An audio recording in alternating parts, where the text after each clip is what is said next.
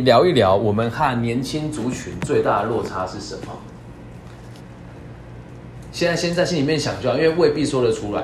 因为与此同时，我自己也要拉扯很多很奇怪的事情。我三十三岁，所以在人家的眼中是青黄不接的年纪。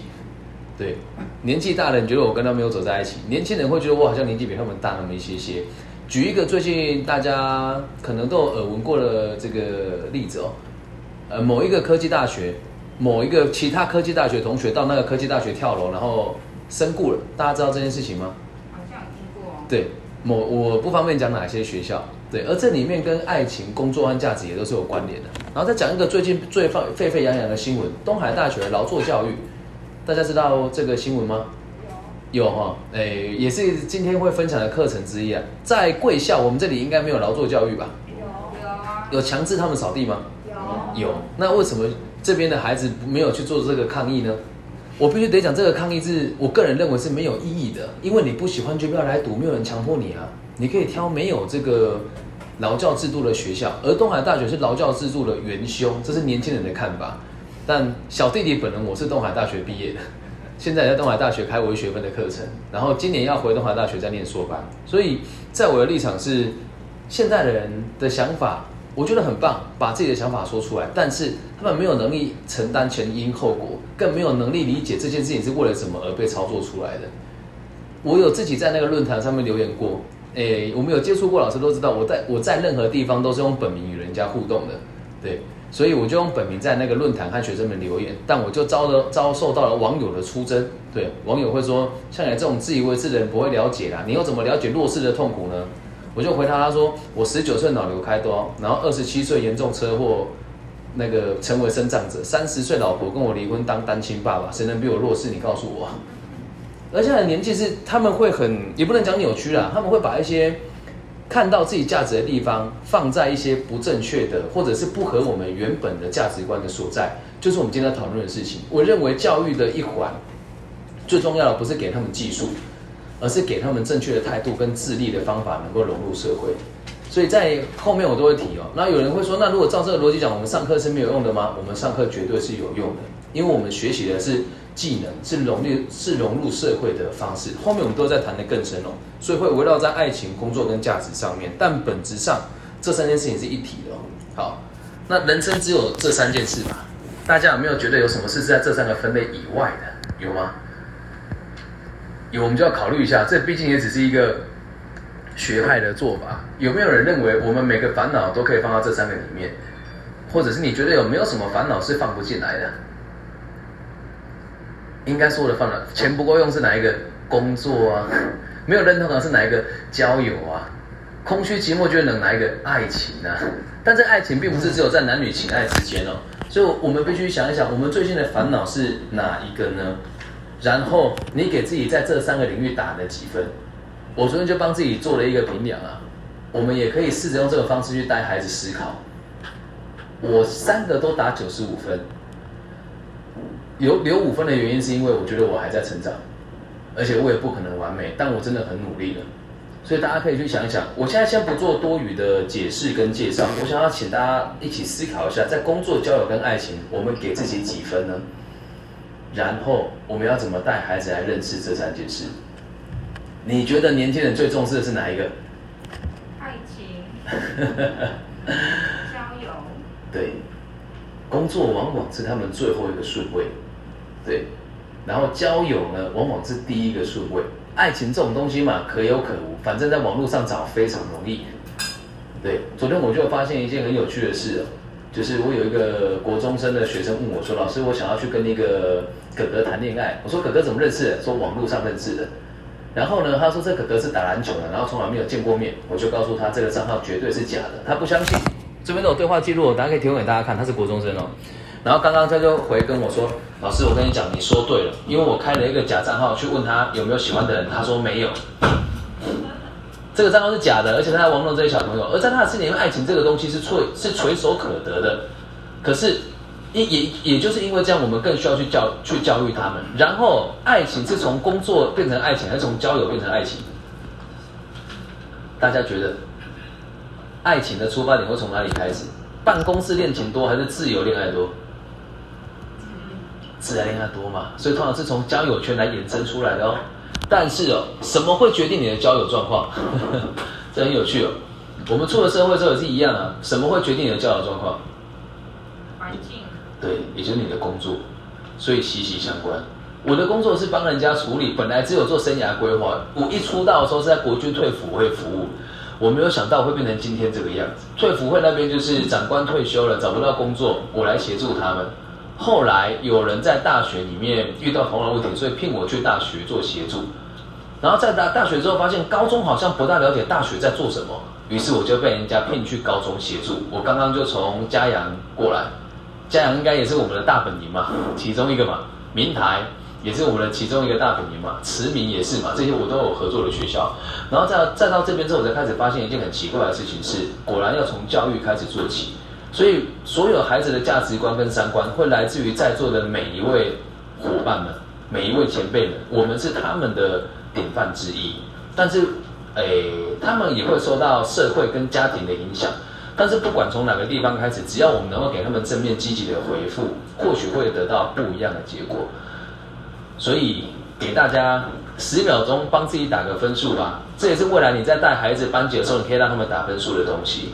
对，这只是一个自我的评量。对。可能孩子也不会想要跟你有太多的互动，这个都是能够理解的。所以我们可以试着，不妨在我们每一堂课的结束的时候，或是一个月可以有一次，跟孩子聊一聊工作、交友跟爱情，有没有谁可以跟我们分享有趣的事情？贵校的孩子其实都很成熟，也很聪明。我手上的蛋黄酥，学校不是有个十二点才能毕业的制度吗？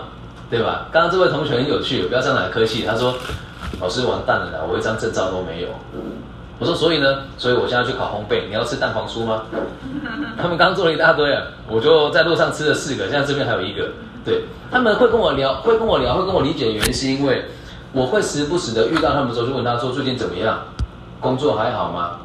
啊，学校教的状况如何？谈恋爱怎么一回事？所以我认为这对我们来讲是很重要的事情。上次的那个课程就是跟老师一起的班级嘛，对，也也从这里面我们讨论了很多。关于年轻人的这些想法跟看法，好，那接下来我们就聊一聊，我们该怎么样去带孩子们更深入的认识这三个工作的内容接下来我要陈述的这个内容是，呃，阿德勒的心理学里面所讲的融入社会的三个阶段。对，大家如果愿意的话，回去可以看，可以看这本书，叫做《被讨厌的勇气》。对，他在讲阿德勒的这个基础的心理学。然后，如果想要更深入一点，就看他的第二集，叫做。变成幸变得幸福的指南，然后看完这两本之后，如果大家有感觉的话，就读《金刚经》。对，整个逻辑是一致的，也是一模一样。我本来是今天的课程想要用《金刚经》来谈生涯规划，但我觉得有点太生硬了，所以我们还是用比较粗浅的方式来进行哦。这个工作就是接纳，我们工作的目的是融入社会还有成长，所以接纳的意思就是接纳自己的不够好。我们每个人都不够好，孩子也是不够好才来读大学的。接下来学校发生一件很有趣的事情，会有很多陌生人涌进学校，然后我们帮很多陌生人打分数，再决定这群陌生人要不要进我们这个家庭。什么事？统测结束的推甄嘛。嗯，那这个过程当中，我们在面试学生的时候也会理解到一件事情哦。我们在挑孩子的时候，要的不是那个最聪明的，而是那个能够接纳自己现况的人。对，那我们在教育他们在未来的升学的还有就业的状况也是一样啊。你要知道你是什么样子的人啊。他大一进来，肯定很多东西都是不行的，所以我们要教育他到可以为止。就是第一个工作，我我不要 connect 到接纳，就是要理解自己的不足，融入了，或者是理解自己有几两重，而领什么样子的薪水，接纳自己。所以工作，我认为在最前头。在交友讨论的是什么？就是信任。老师们朋友多吗？大家认为？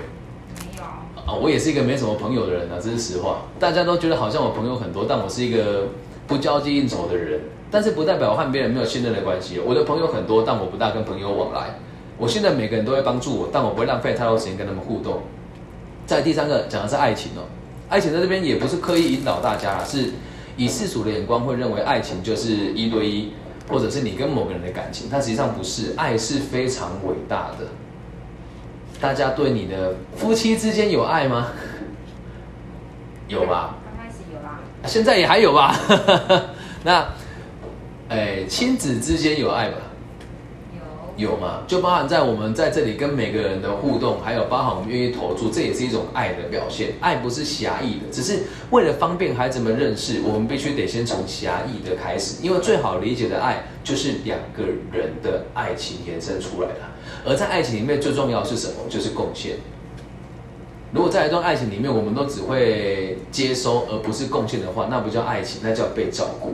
那在从阿德勒的心理学来讨论的话，我们人能够在社会上过得开心，就只有这三个阶段：接纳自己、信任他人跟自己，还有能够贡献给我们的整体的共同体啊。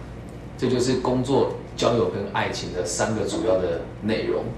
那我也希望老师们也可以一起去思考，接纳这边要先写下我们不足的地方是什么，跟我们的目标是什么。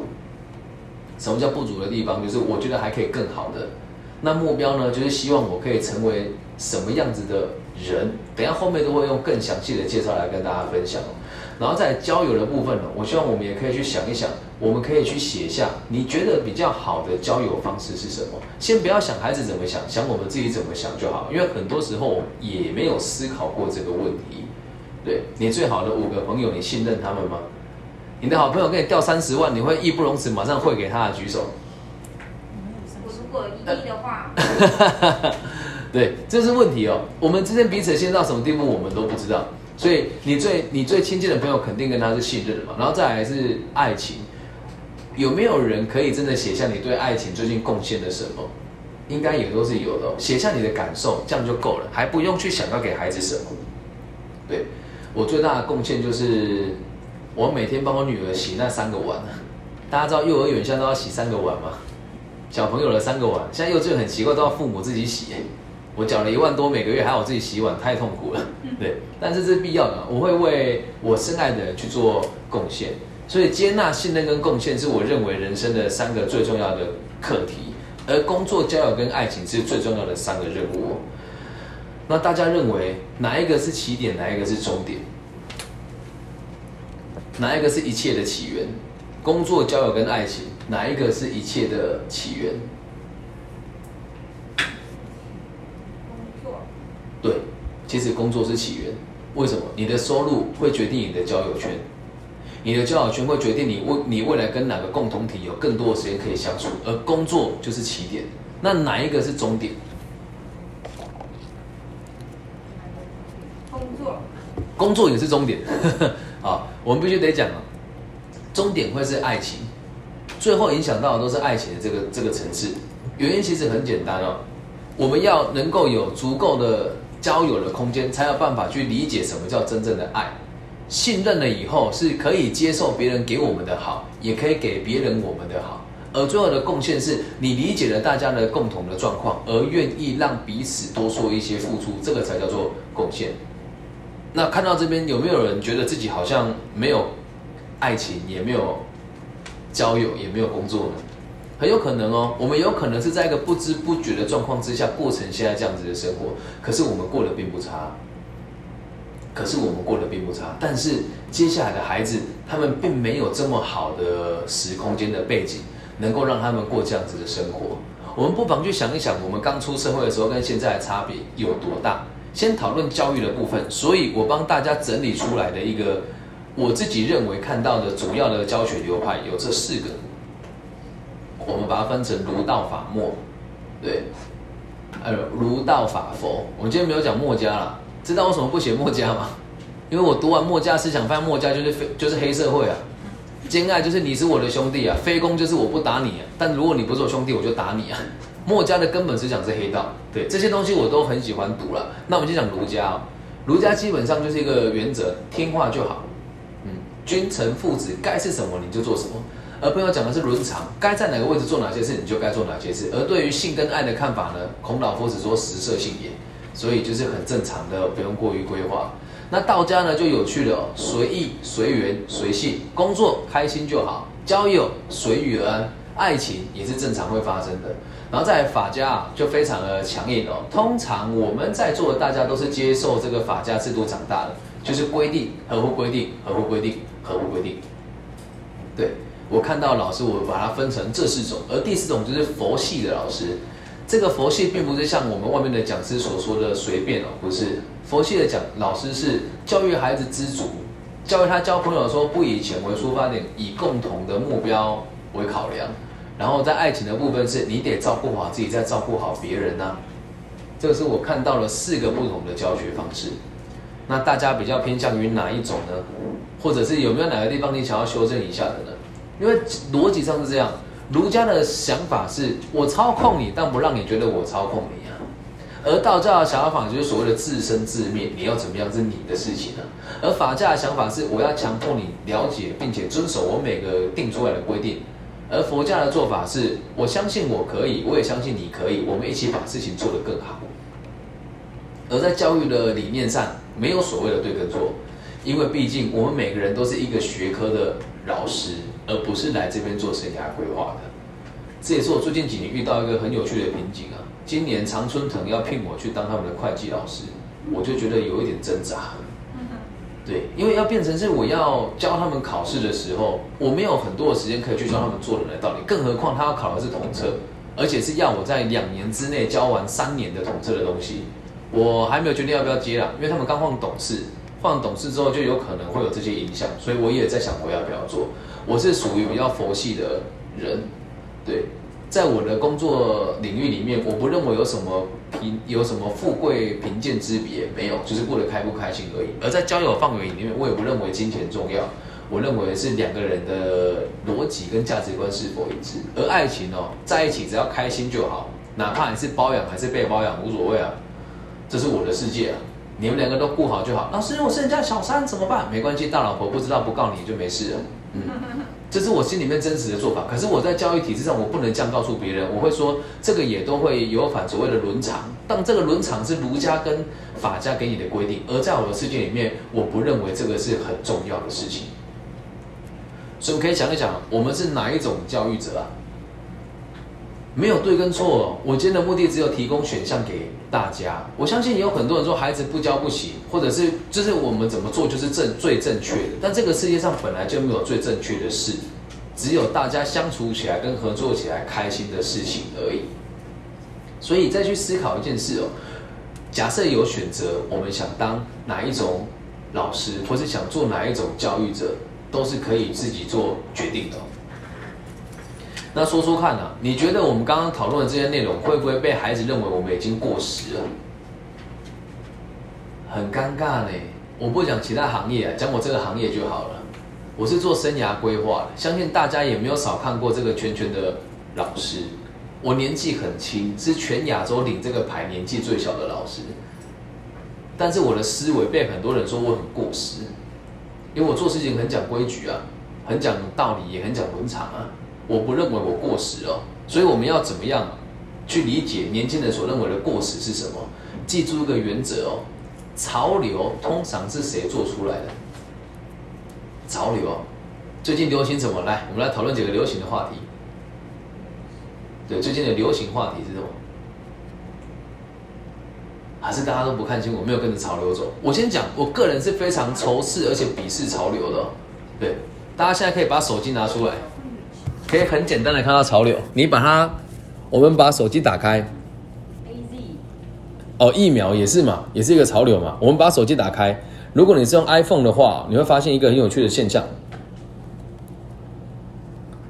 你可以看到那个热搜，对，就会看到现在大家最热门的搜寻是哪一些，对，或者是你直接把 Google 打开，也会看到它推给你的这些内容。我打开之后是。周扬青不躲了，分手一年报复和罗志祥直接正面对决。对罗志祥的新闻，现在这个话题嘛，然后再来是这个一票顶尖大学生休学重考牙医，各单曝光他，哎，各名单曝光，大家傻眼，台湾教育怎么了？我相信我们大家看到内容是差不多的，然后再往下看，海军士官长违法登录系统，吃官司又丢饭碗，对，这就是我们现在所说的。潮流的东西，那我不是一个跟着潮流走的人，但是我得理解潮流是在做什么。哎，大家有看过 f u b a n d a 跟 Uber In 吗？你们有去跑过吗？没有，我就去跑过了。对，很多人说我是为了迎合年轻人，不是？我要理解他们怎么赚钱啊。我要理解他们跑这个到底能不能赚钱啊。所以在我们说他们在我们被批评过时的同时，我们要去想一想，为什么他们会认为我们过时呢？其实真正的原因是这个样子的哦。新时代的这个价值观，开心最重要。讲到这一段，我都觉得很心疼啊。我自己也算是新时代的人吧，但很多时候我们在就业辅导端跟人家聊的时候，会跟我说这个可以赚到钱啊，但我过得不开心啊。我的天哪，你傻傻归回啊呢？开心比钱重要啊，这是我不能接受的事情。可是我还是得尊重大家的选择。所以在年轻世代里面，他们在做任何事情都只会说开心最重要。可是当你问他什么是开心的时候，他回答不出来哦。当你问他什么是开心的时候，大部分的人是回答不出来了。那大家认为开心重要吗？这也是一个很好的反思啊。大家开心吗？我个人也认为开心最重要啊。但是在这个开心的同时，是要有能力理解什么是开心嘛？那如果不理解什么是开心的时候，你会发现年轻人做什么事情会让他觉得开心？你猜猜看，这个是我们现在这个人这个年代的人共同的问题哦。以前我们的这个生活会自在的原因，是因为没有太多的网络介入我们。那现在年轻人会被网络世界所限制住，所以他们现在认为的开心，就是被人家关注到，也就是发文有没有人按赞，以及别人在不在意他。他们的角度是要有人在意我，我才会开心。最核心的需求是要有人在意我，而这个在意我的词，他们甚至是没有察觉到，甚至是说不出来的。于是就会发现，大部分的年轻人会从这个“开心最重要的”五个字延伸出下面的几个问题。现在年轻人在这三个地方的问题就是这样，是不是两个字就可以解决了？对工作迷茫啊。对交友越来越虚拟化，对爱情越来越随便啊！这还不只是年轻人哦，是整体的目前的现实状况就是这个样子。应该不会有人像我这么无聊做这么奇怪的事啊！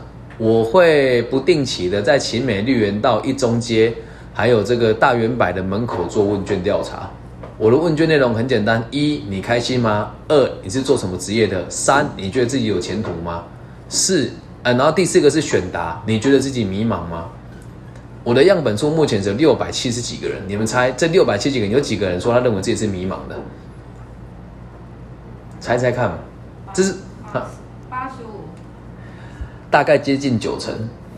而有的人迷茫，他的回答很有趣哦，他说：“诶，他们都都以为是攻读生的。”他说：“弟弟啊，哎，你这一题蛮有趣的，我一年赚三四百万，我觉得自己很迷茫，这样算迷茫吗？”我说算了，你赚钱不知道往哪花也是迷茫。哦，干很迷茫，就打迷茫了。所以大部分人在这个年代很容易迷茫的原因，是因为你我们已经很难理解什么是开心了，对，所以你会很贪婪，又或者是很看不到事情的原貌。那交友为什么会越来越虚拟？这也很有趣哦。你现在跟孩子讲话，他不一定愿意听哦，但他会上网去找找一些莫名其妙的文章来看哦。有时候他跟网络上某个网红虽然没有直接的连接，但他他有烦恼的时候会看他的文章，而他不会告诉你。我们现在交友都越来越虚拟化，甚至是贵校有很多同学的男女朋友都是在网络上认识的，这个是一个趋势，但我不认为是好的现象。大家可以试着做一件事哦，也去注册交友网站啊。嗯，我自己就有做这件事啊。有用久了之后，你就会发现了，网络交友都是别人吃剩的。条件好了不会来网络交友，这是实话。可是你要怎么跟孩子开口讲这些，他会觉得你过时哎。所以我该做什么事呢？我就也会去网络交友里面兜一兜、转一转、跟晃一晃啊。上次我刚刚讲那个国中女同学，她跟我讲说，她坚持跟那个男生见面，我就把我的电话留给她。我说叫你报警，我觉得太夸张了。但如果你去哪个地方约会，请你先让我知道。比如说在大圆柏，我就有学生在那边当楼管。比如说在一中街，我就可以找我投资的企业刚好在附近可以支援他。我能做的事情就只有这样，因为如果我们阻挡他的话，年轻世代是不会接受的。我当时有把整个访谈的内容录下来，本来要放在我的 Pockets，就是我的网络电台。后来想想不行啊，如果真的出去被被约会强暴了，我有责任。那如果出去了没有被约会强暴的话，我会被年轻世代出征说我是很八股的老师。所以说真的，这个年代如果你要认真做教育是很辛苦的事情。但我们要先知道他们问题就在于这个地方啊。没有办法跟同年龄的人相处，他们接受到的讯息太多了，所以有时候贵校也有这个状况，有些同学会觉得同学都是笨蛋，然后不跟同学往来，然后他就很少来上课了。然后有有些同学是他在学校得不到太多的认可，但他网络上会遇到很多不同的朋友，而得到他的成就感。这也是我们应该要去做的事情。而这些事情都恰恰刚好会影响他未来发展，在于工作的这个规划，而最后的爱情就会变得很随便了。这个是真实的故事啊。上次我们办了一个性品的讲座，学生跟我说，我常常在那个不知道哪一栋之间会听到男同学跟我说：“哎，阿妹啊，睡哦。”我说：“真的还是假？有这种事啊？” 对他们现在对爱情的观念非常的开放，但也不能说随便了。而他们自己也都有男女朋友，在这个状况之下，你会发现一个很有趣的事情。为什么现在的年轻人的爱情的看法越来越随便哦？以前你跟你的男女朋友吵架的时候，你会做什么事情？回想一下，你初恋跟男女朋友吵架，你会做什么事？去拔花瓣嘛？他爱我，他不爱我嘛？开玩笑的说法，跟好朋友聊一聊就算了嘛。那这个年代会怎么做？如果我跟我的男女朋友或是老公老婆吵架，我会做什么事？上网啊，对，下载软体啊。我你不喜欢我，有人喜欢我啊，所以就越来越随便了。这个东西都是一脉相承的，而且是有很深层的连结。至于我们要怎么做，我们慢慢来理解哦。所以接下来就要讲我们在现实的教育的处遇上，我们怎么做会比较好。我相信这个应该会对很多人都有很大的震撼。我自己在每个学校如果有接受到别人的这个课程的邀约，从今年开始，我都会去探讨这一堂课教的是什么。然后我会问他，我会问老师说，我们学了这个技能之后，我们最常见的入门工作有哪一些？我认为这是每一个课程的第一堂课的帖子，要让孩子知道我学了这个是为了什么啊。以我自己最常授课的范围是会计啊，我说那我们这边最入门的工作就是公司的出纳或者是会计行政啊，对，从基本做起。那你会说，哎，老师，那个我的工我的教的东西好像无法跟工作融合，我只能说不可能，一定会有相关的地方。所以我们得所以说，学了这一门技术，你能做的最基本的事情是什么？如果是学绘图的，可能就可以去做那个公司的制图的助理。对，那如果学的是基本的这个机电或是电机的，就说那以后最差你也可以去做一个 O 修。我们讲最入门的工作，第一堂课的。铁则，应该大家都可以知道自己教的科目的工作可以做到哪一些吧？对，这个很有趣哦。然后就有人之前在东海大学有个老师问我说：“老师，我是教哲学的，我要怎么介绍我第一份工作？” 我说：“你说对了，所以你的学问不是技能啊，你的学问是思考，是逻辑啊。那这个你应该去想啊。那为什么它只是一门逻辑？你要学生去上你的课呢？”那你要用什么方式让他学到东西呢？还有，你有没有真的研究过你孩子未来的发展？这要跟大家分享一个故事哦。如果大家有机会参与到学校毕业生流向问卷调查，我们就可以趁这个机会好好去了解一下。我虽然不是学校的授课老师，但是我真的会自己的去了解我的学生的毕业生流向。我自己会去了解，并不是每个人都愿意回答的。而在这个留下的过程当中，可以去想哦，当初我教的这些东西，它在社会上有没有应用到？这也是现在我们目前高教这个技职化的一个状况。但我个人认为没有什么不好，因为我们要让你孩子们理解，什么东西都是从基本做起的。那大家能不能去想一想自己的第一份工作，还有这份工作的这个我们这个这堂课带来最基础的工作是什么？应该现在都有个答案了吧？我现在主要带的班级，或者我带的哪一些科目，未来用在这个毕业的状况之上，可以做到哪一些事情？像有一堂课，我记得是餐饮管理吧，它是那个虚拟的 CEO 的管理课程。我觉得那课也不错啊，你上完之后，就最起码可以到大集团去做行政助理，你能够理解这个企业的这个阶级之间的问题，还有这个部门与部门之间沟通的方式嘛。所以在理解完我们教的这一堂课的这个部分之后，现在了解的是最后一堂课的铁则。上过我这一门课的同学，目前发展最高最好的人是谁？你会说，哎，他做的事情跟我教的没关系，也不管了，他上过你的课啊，对吧？我说老师，啊，这跟跟你有什么关系？哎，对，没什么太大关系，但我让你知道，你上我的课只代表你会什么，不代表你只能做什么啊。所以现在可以想一想，我们教过的学生发展最好的是哪些人，到什么领域去，可以把它写下来。我记得在这边汽修的同学有一两位，现在在那个不知道哪个品牌里面做他们的那个教育的讲师，对，就我认为那是很酷的事啊。他会教他们最新的技术怎么做，然后最新的这个这个汽车的款式怎么组装。我认为这个是很好的发展之一。那这也是可以融合到我们的毕业生流向。毕业生留校问卷，我记得最远的好像是五年吧。啊，最快就是一年嘛。那一年我们可以理解就是入门了，五年的可以理解是他们发展的好不好。然后回归到根本哦，就是我觉得大家也要有这个共识跟想法。我有一次去直接讲校名也没有关系哦，我去台中教差大学，也是做导师智能研习，然后因为他们毕竟是国立大学嘛，所以我我认为确实他们讲的就是大部分同学都会投入教职。而现在台湾的教育已经发生一件有趣的问题是，哎，这跟大家息息相关哦。今年统测的人数跟十年前相比少了多少人？大家知道吗？今年统测人数跟十年前的统测人数相比少了多少？八万八，八万八。所以这代表了什么？学生越来越少。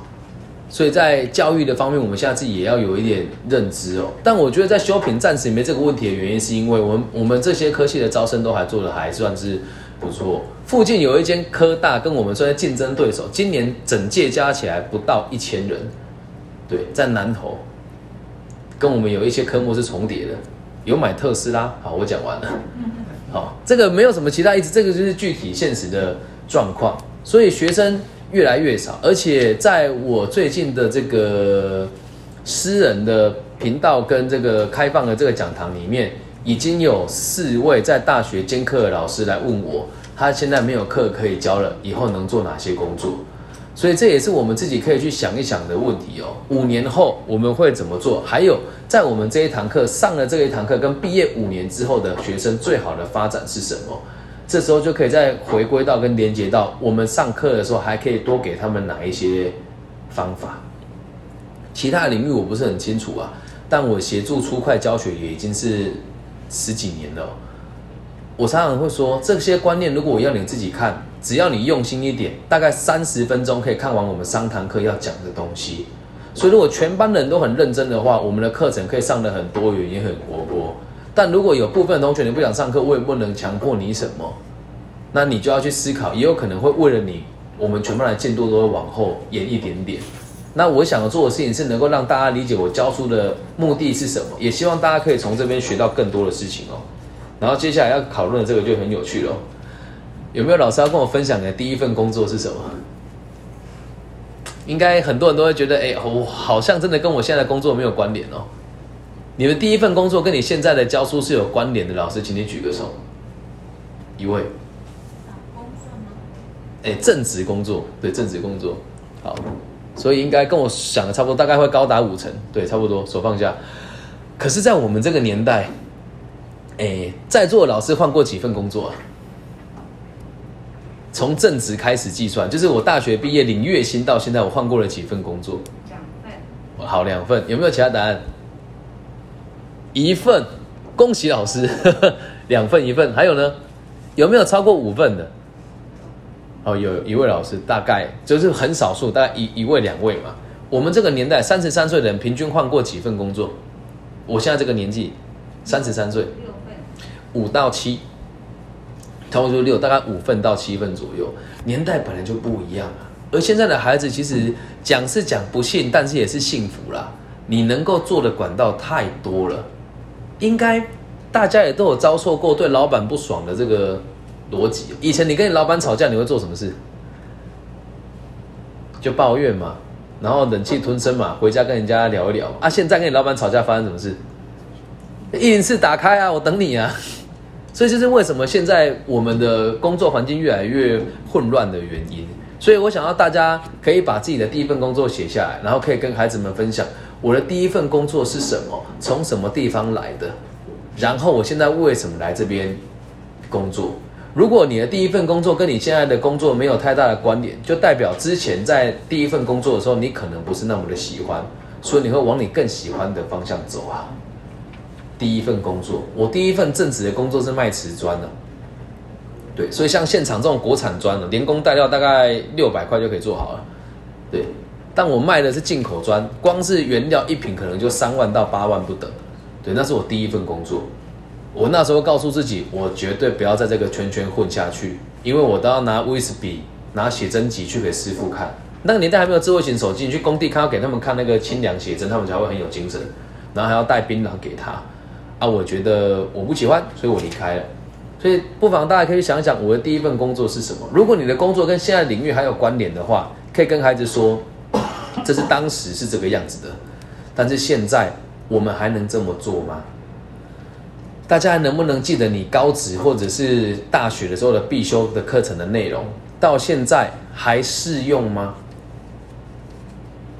文学院可能没什么太大影响了，但是如果是商、工、理、农，一定会有很大的落差，所以，我我们要有个认知是，我们的工作本来就不是那么的固定的，更何况在下个年代，我们更难去明确它。于是呢，就会发生一件很有趣的事情哦。我觉得我们自己也有可能会是迷惘的一部分呢。现在大家有想过自己要要的是什么吗？咦，等我一下，我的荧幕好像断掉了。好，哎，怎么跑出我的？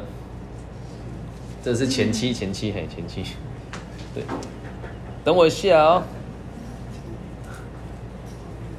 一下，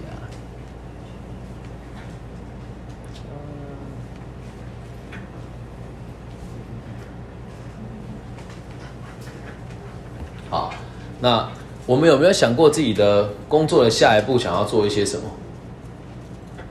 我们自己的，对啊，大家有想过吗？这个问题其实也蛮尖锐的哦。对，有没有可能未来我们的学生没有那么的多？会吗？会发生哦。最近很多学校的这个兼任的讲师就开始已经没有工作了，因为兼任讲师的课程有时候并不是那么的稳定。所以我们的下一步是什么？我们自己也得想一想。那如果我们自己对下一步也都没有那么多明确的想法的话，那我们要怎么教育孩子有明确的下一步呢？那如果是现在会担心的话，我们要记记得一个原则，就是我们得接纳现实的状况，也就是短时间之内，我们确实也会面对一些必然的迷惘。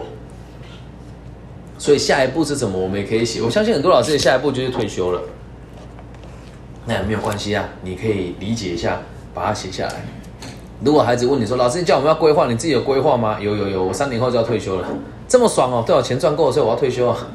他说：“啊，老师，你接下来呢？呃，我可能会回去业界工作吧。啊，为什么？我孩子还在读大学啊。啊，有可能是我还不想退休啊。所以我们要，如果自己在这个领域的话，这个年代会比较辛苦吧。我们必须得去理解我们自己下一步是什么，才有办法跟人家分享更多我们自己想跟他们分享的理论跟内容哦。”然后再来啊，我们要讨讨论的就是交友的部分。我们必须得讲啊，大家的生活都有同温层啊，我自己也有，但我朋友不多，所以我我不大会有机会跟大家群聚在一起做这些事情啊。那有人关心过你的同学在班上最常看的内容是什么吗？有人去关心过吗？在上课之前或者上课的时候，他们看手机的内容通常都在看什么？有人关心过吗？还是没有？还是只有我会去做这个无聊的事情？我个人认为这个蛮重要的，因为会让孩子们理解到你有没有站在他的角度想事情啊。用阿德勒的说法，同理心就是用他的眼睛去看，用他的耳朵去听，用他的心去思考。对，所以大家可以不妨去想一想，看看你们同学最常看的内容是什么。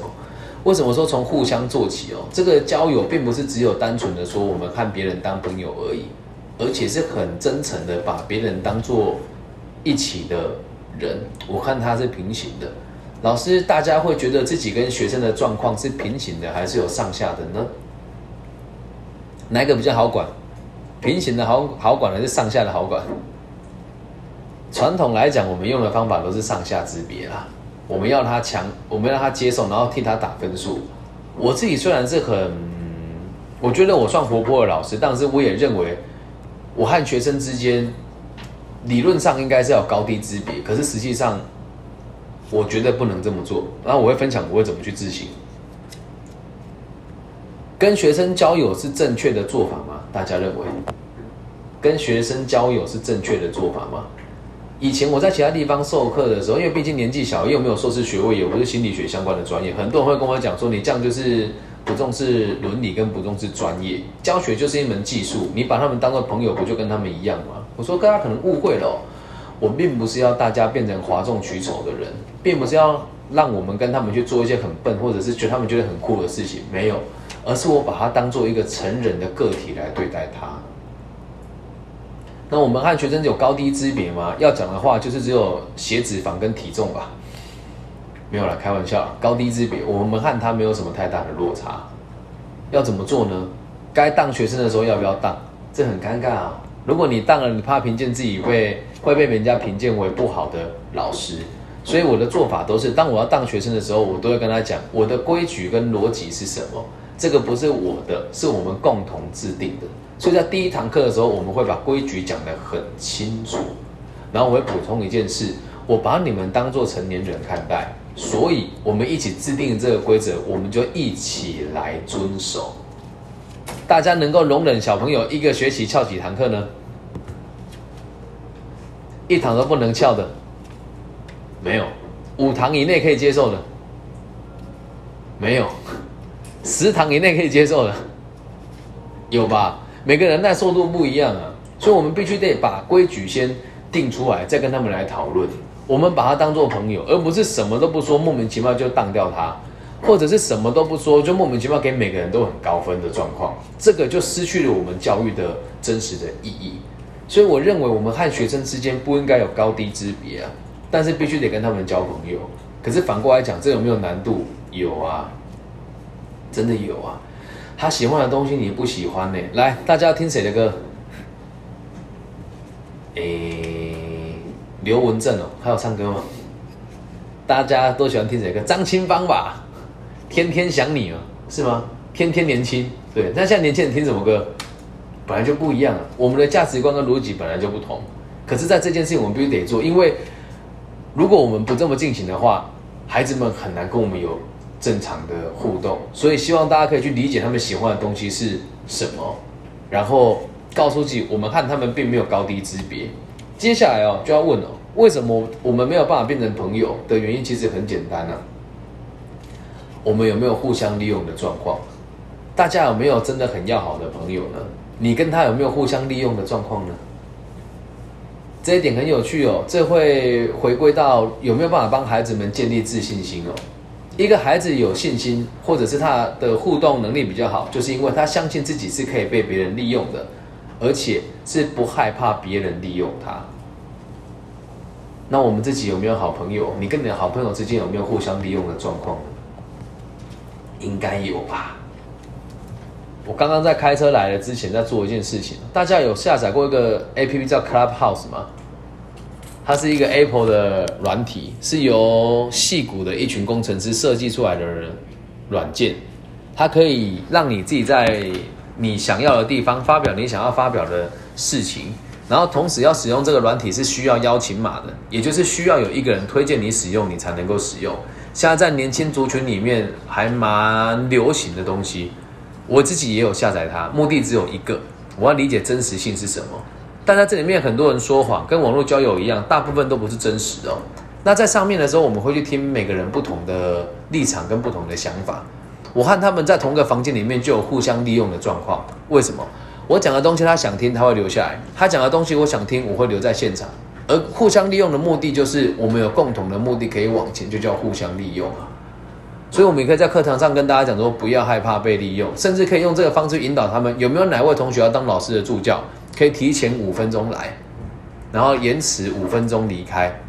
那你和我更好，你有什么好处呢？老师会跟你讲，第一个分数可能会高一点，第二个未来工作的时候，我可能可以协助你一些什么。在第三个，我觉得你们都是很善良的孩子，我需要你的帮助，你会愿意帮助我吗？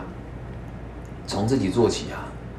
这件事情我觉得我做的很透彻，而且我不知道大家有没有发现。学校的孩子现在看到大家会打招呼吗？还是不会？这几年有没有改善的状况？大家觉得有还是没有？还是我自我感觉良好？我第一次来修品的时候是四年前的事情，当时我来的时候，我必须得讲，我我讲到这还是很有情绪的。我们来了五个老师，其他四个老师要走的时候跟我说，这样这里的学生也太不尊重尊重老师了吧？以后我们不来了。我当时的想法是，哇，你们怎么可以讲出这种话？孩子不听你说话是你的错还是孩子的错啊？当时我的想法是这样，所以也刚好那时候学校开始会有各种不同的活动，那我的专场刚好和这边都有重叠到。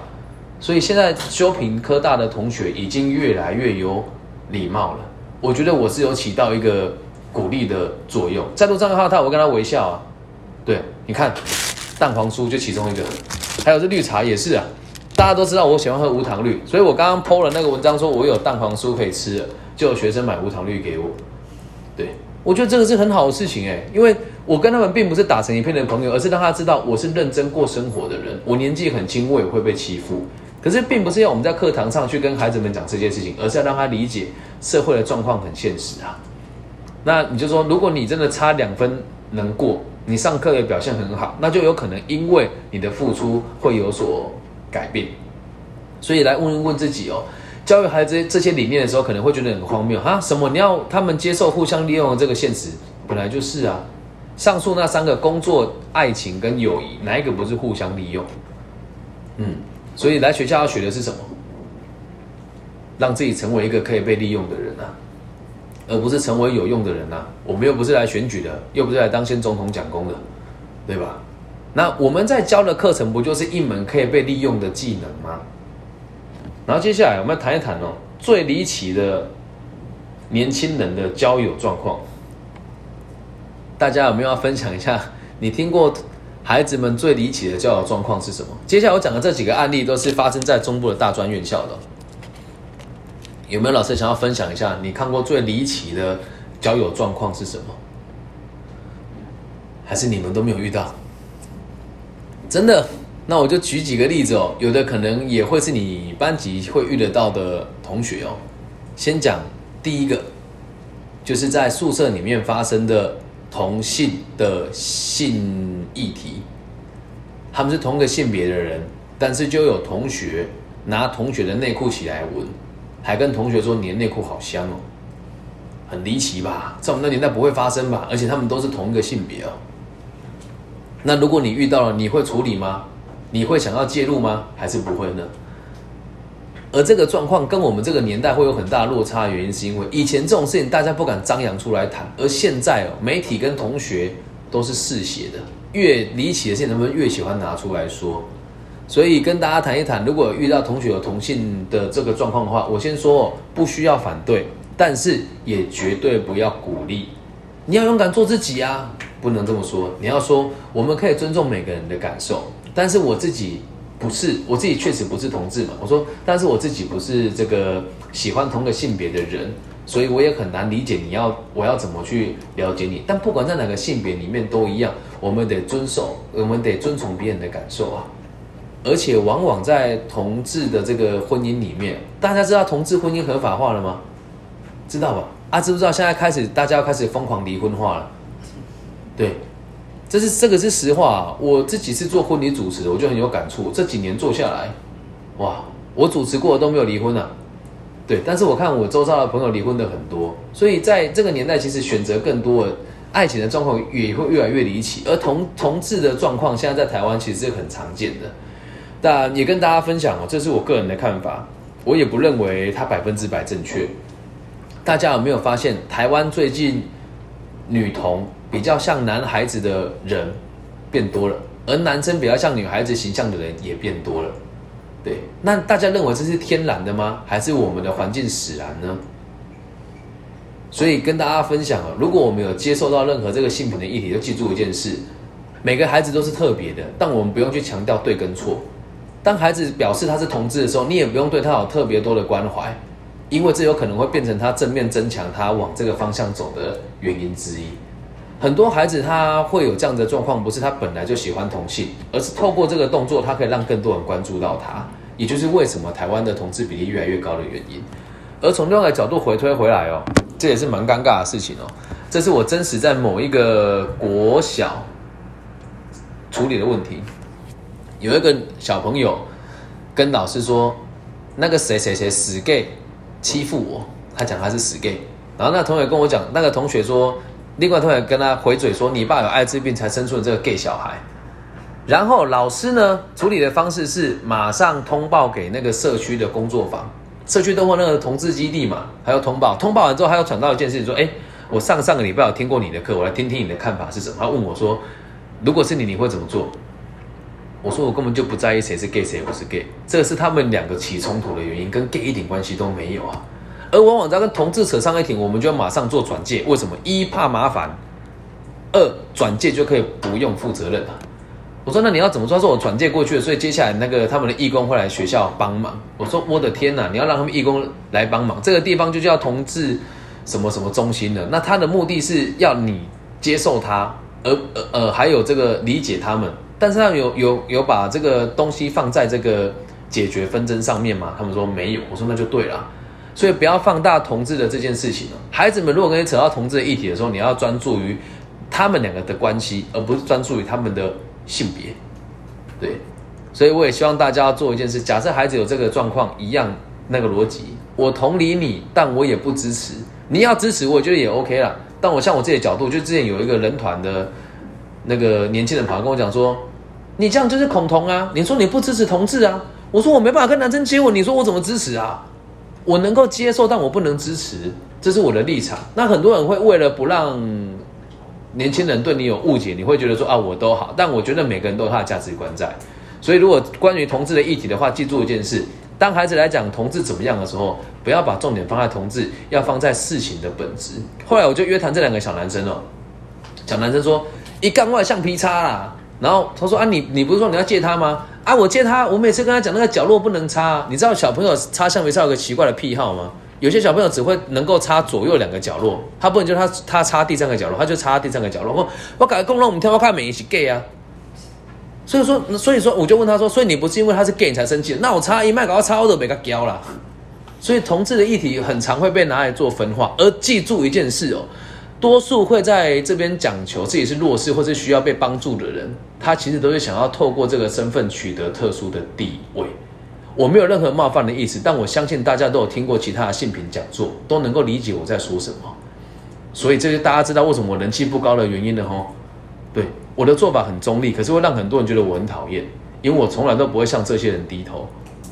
所以希望大家也一样，这会影响到孩子接下来价值观哦。后面都还有更多更多什么例子可以分享给大家。第二个就是霸凌，班上有霸凌的状况吗？多多少少啦，多多少少啦。你们有被霸凌过吗？看来大家都没这个经验了哈。关于霸凌，我是非常有经验的。小学二年级，我跳芭蕾舞，全班都说我是小人妖，因为我穿舞裙啊。然后小学，哎，小学五年级的时候踢跆拳道，第一次跟人家打架，就把人家打重伤了，人家就说我是帮派分子，就被全班排挤。国中的时候嘛，好像太胖吧，所以大家讨厌我。高中的时候，因为读西湖高中，这间学校就是比较封闭一些，我会穿很潮流的球鞋去学校，然后大家就讨厌我，所以从小到大我都被霸凌。上大学就更扯了，我没有劈腿啊，但是这个是真实的故事分享给大家听的。未来如果孩子曾说爱情给你听的时候，你可以把一样的故事告诉给他听哦。A 同学跟我说，我爸爸不在家，你要来我家过夜吗？你会怎么想？女同学跟我讲，我爸不在家，你要来我家吃饭过夜吗？通常是充满兴奋跟遐想的嘛，我就很开心的背着背包去他家。他爸真的不在家，但他阿公阿妈跟谢金伯在家，全家人约我吃饭。阿妈吊着点滴问我说：“你刚问培亚前面关黑，我能跟他讲不是男女朋友吗？”我说：“呃，关黑没外啦，在我的世界是我回他家吃个饭，然后我要做什么事情没有达成，站他站在他的角度是李根熙跟我回家了，而且还跟我阿妈说他跟我关系很好。”第二个女同学跟我说，她想去挂逢甲大学。我从东海大学骑车载她到逢甲。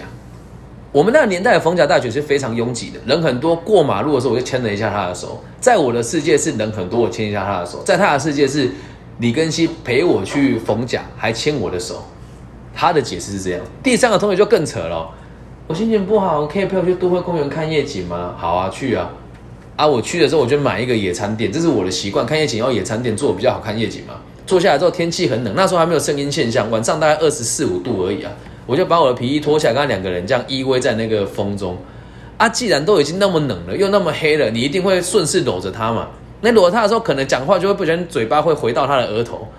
在我的世界里面，是我们看夜景，什么都没发生；在他的世界里面，是李根熙带我去看夜景，还准备了野餐厅，还亲了我的额头啊。那你说真的，我因为这件事情被全班的人霸凌，是我活该，还是他们的问题？大家可以平心而论哈，都过了，觉得是我活该的举手，手放下，就是大家的问题的举手，没有人挺我哎。但是在我世界，我真的是不知道我要怎么处理啊，因为我从小到大的恋爱经验就只有那么一次，而且那个女孩子对我很好，我根本没有追过女生。啊，后来我从九十公斤瘦到七十五公斤的时候。我不知道异性对我这么好，他们的原因是什么？而且我小时候跳芭蕾舞，所以我都跟女生混在一起啊。那这件事情能不能算是我被霸凌呢？如果今天我跑来跟你讲，老师我被霸凌，你了解完之后是大家都说我劈腿，那你会帮助我吗？肯定不会。不好意思，我在东海大学的时候也是一样。我就找我老师聊天，老师就说你劈腿就不对啊。我说我这样劈腿吗？我这样算劈腿了，老师我讲要哭出来，对吧？他们也没有跟我说他喜欢我啊。所以这个霸凌的议题哦，其实很看别人怎么定义它。也是一样，放在事件的本身呐。每个人说老师那个谁怎么样，或者我被谁欺负了，记住一句话：我们讲这种话都会被人家屌，可是我还是要讲，可怜之人必有可恨之处，事出必有因啊。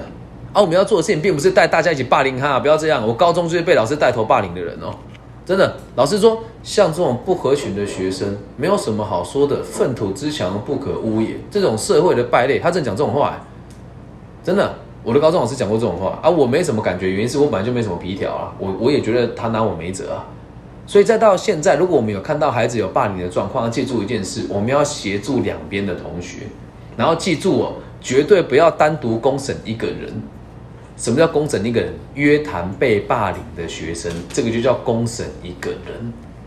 我每次被老师约谈之后，压力都特别大，干怎么又是我？发生什么事？所以要记住一件事哦，整个班级的氛围。是我们大家一起做出来，会出现霸凌的状况，不是一个学生的问题，是整个同学的问题。我们要有办法去介入他。那至于怎么介入，只要有看到同学这个状况，就要主动关怀，问他说：“刚刚那个是怎么一回事？还好吗？”然后看到这个霸凌人家的这一群人，你可以问他说：“啊，你们是怎么一回事？能不能让我知道多那么一点点？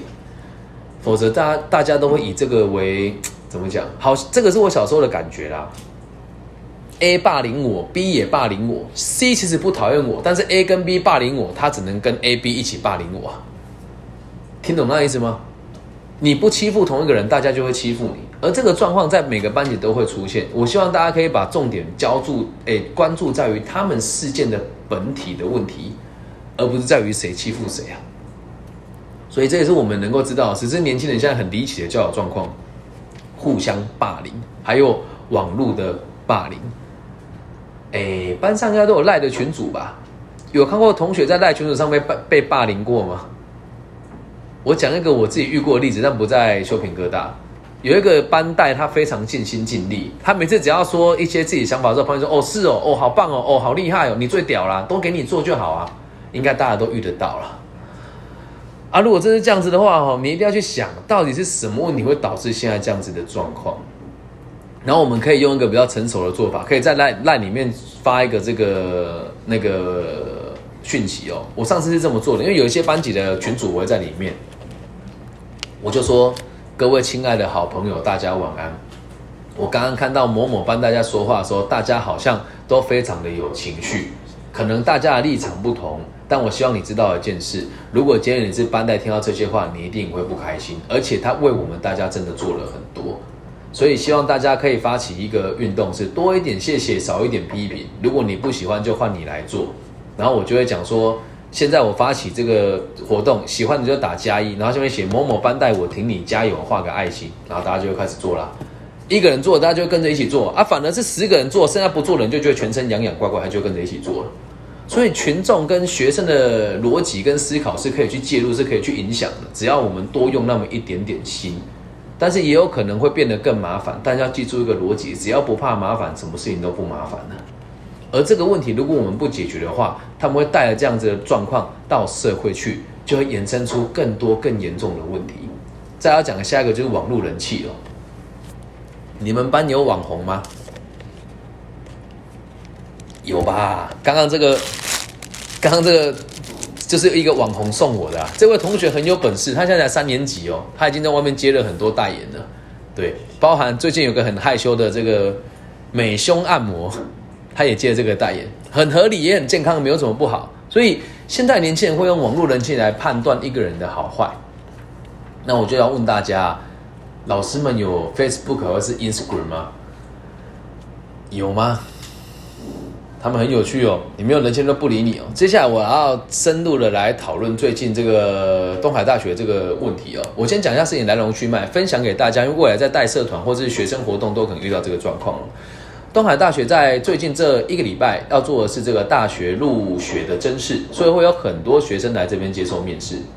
我要先跟大家讲，因为这个是有可能发生的，不是要恐吓大家。我觉得这个事情可能会变成学生们共同的议题。每一个只要做劳作教育的学生都有的学校都会有这个风险在。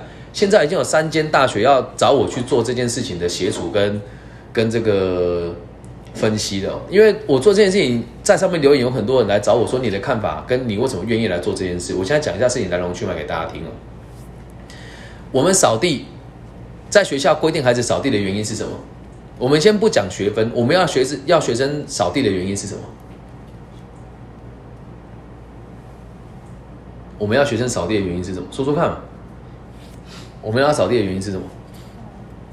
维持环境清洁，还有呢？还有就是让学生学习要如何做家事跟奉献嘛，对吧？这个是在没有对价关系之下的嘛。我也是一个会扫地的人，但是我从来都不认真扫，这是实话。你叫我扫地，为什么认真扫？别扫那么多人扫，那能过就好。我是这样子的人呐、但是我也在过程看到很多同学很认真，我也会变得更认真嘛。在第二点哦，他们扫地能得到什么？学生们扫地能得到什么？在学校不扫地能毕业吗？在修平科大不扫地能毕业吗？不行。那他有学分吗？就是毕业门槛。对，这个叫门槛。好，这等下都是后面会延伸出来的问题哦。我只是理清这个状况给大家。然后再来第三点，这个制度是从东海大学开始的，那也不是什么特别帮他打广告，就是我去了解整个来龙去脉。东海大学是第一个推行劳作教育的学校，大家就一起跟进的。所以目前跟进的中，诶，很像全台湾有十五间吧，是把它当成是毕业门槛的。那问题是这么产生的、有几个学生在公布栏上面贴，你知道你的孩子要来学校当免费劳工吗？然后东海大学现在推一个东西叫 AI 生，就是每个学生都是 AI 生，他的目的只有一个，是让不同的学习的人都可以融入 AI 这个趋势。而他讲的这个四十七趴，他有一个那个海报内容是，我不我不是成为那四，我不想成为那四十七趴。四十七趴这个逻辑是因为接下来会有四十七趴的工作会被 AI 取代掉。这个也是那些专家做出来，我个人也不认同啦，因为你不可能找机器人来帮你做清洁啊，不可能发生嘛，所以这是一个比较有争议的数字，所以他们就贴了这些有争议的海报在学校的公布栏上面。如果同样的事情发生在修平哥大，我们可以把它撕下来吗？你觉得可以吗？假设他没有申请，能不能撕？可以吧？好，那问题来喽，这次贴的海报有没有申请过？学生会有没有盖章？在东海大学。贴海报的这个工作审核是学生会审核过才能够盖章，才能够贴上来。那这一次的海报是有盖章的哦，但是，诶，学校学校的课外活动组应该也是这样吧？我跟林慧姐也算是认识的朋友。我们学校的海报要贴出来，一定要注明是谁贴的嘛？每个单位一定要写你是哪个单位才能贴嘛？如果你没写就不能贴嘛？那今天问题是，他没有写是谁贴的，而学生会竟然盖章了贴上去，那这样可以把它撕下来吗？学生会盖章了把它贴上去。学生会自己定的规则是，如果没有这个注明出处就不能贴，但他却盖章了。如果这样还可以把它撕下来吗？大家认为呢？哎，不要害怕表态啊，这只是讨论而已。我只是预习我们有可能会遇到的状况，因为现在这个状况越演越烈，有可能会衍生到全台湾。我们学校也是有这个，现在修平科大也是有这个制度，所以跟大家分享，这是会遇到的事情哦。你觉得我们可以撕吗？如果学生盖章了，可以啊，他不合规，为什么不能撕？对吧？他不合规，那学生去警察局告他侵占，你觉得有道理吗？你上面也没写你是谁的，我不知道是谁，我把它撕下来，这样有侵占吗？法官会受理吗？我必须得讲，法是人家想出来，有可能他会受理的。现在与此同时，在网络上的论坛，他们就删掉了我的留言，因为我讲话非常中立，我就说了，在我的看法是，这个是毕业的学分门槛。那我学到了很多，我学到社会的现实，因为我从来都没有认真扫过。你出社会之后，你也不可能喜欢你老板吧？你爱他，你就不会为他上班，你会嫁给他。所以让看让你看到社会的现实的一面嘛。那你我们扫地的时间都是中午跟早上，所以可以养成你个人很良好的习惯。甚至是你看看现在上班族，谁不是早睡早起，谁不是周末都熬夜呢？所以我们可以试着理解一下有没有更好的解决方式。